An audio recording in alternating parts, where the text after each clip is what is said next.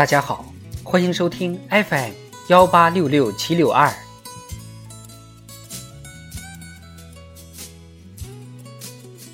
那天黄昏开始飘起了白雪。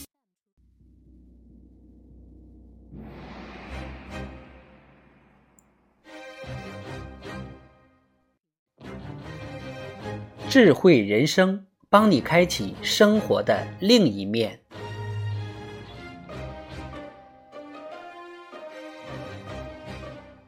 鸡怕破脸。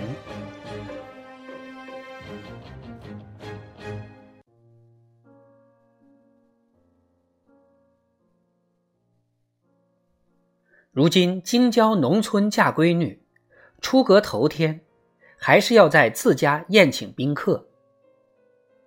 六叔家聘闺女，她去随份子，那第二天就要被婆家迎娶的堂妹比她小两轮。因为天冷了，六叔家没有在院子里搭棚子，亲友们全挤在几间北房里，围着大桌子吃喝。他进屋。先跟六叔六婶堂妹贺喜，一眼瞥见六奶奶，少不得屈前特别致敬。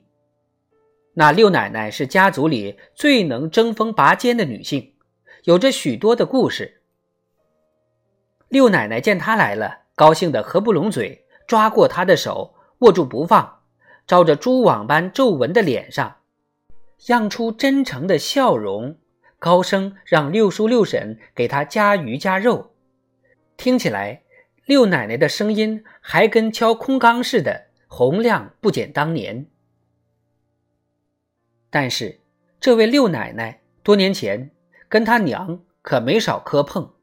有一次在村口，不知怎么起的头，六奶奶扬声晃臂斥责她娘。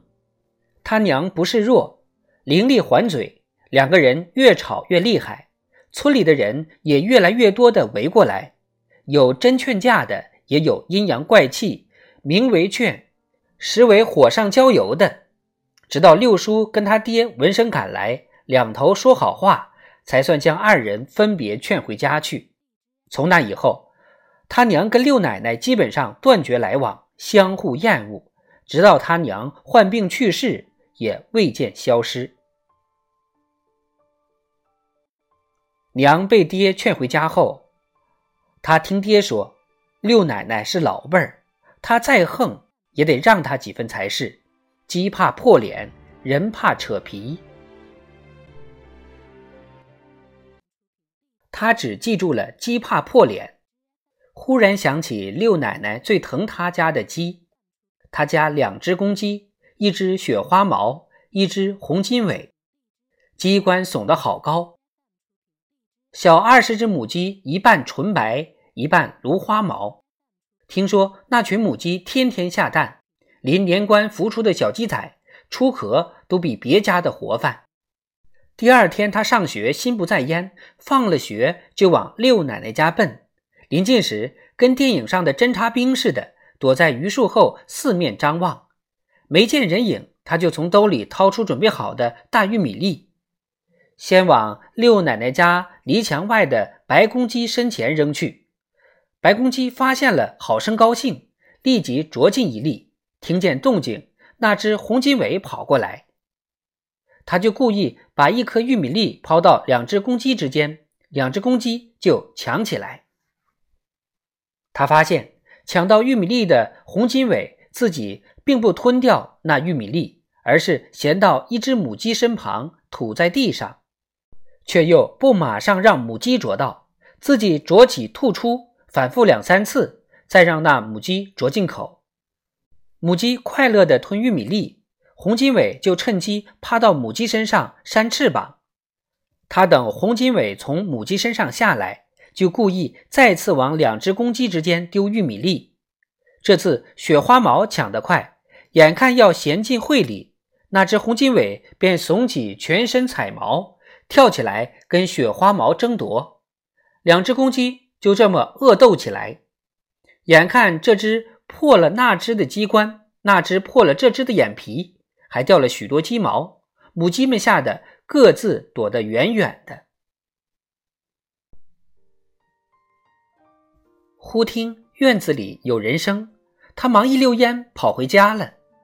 那晚吃饭，他问：“鸡怕破脸，是说他们脸上出了血就活不成了吗？”爹娘先都望着他，又互望一眼。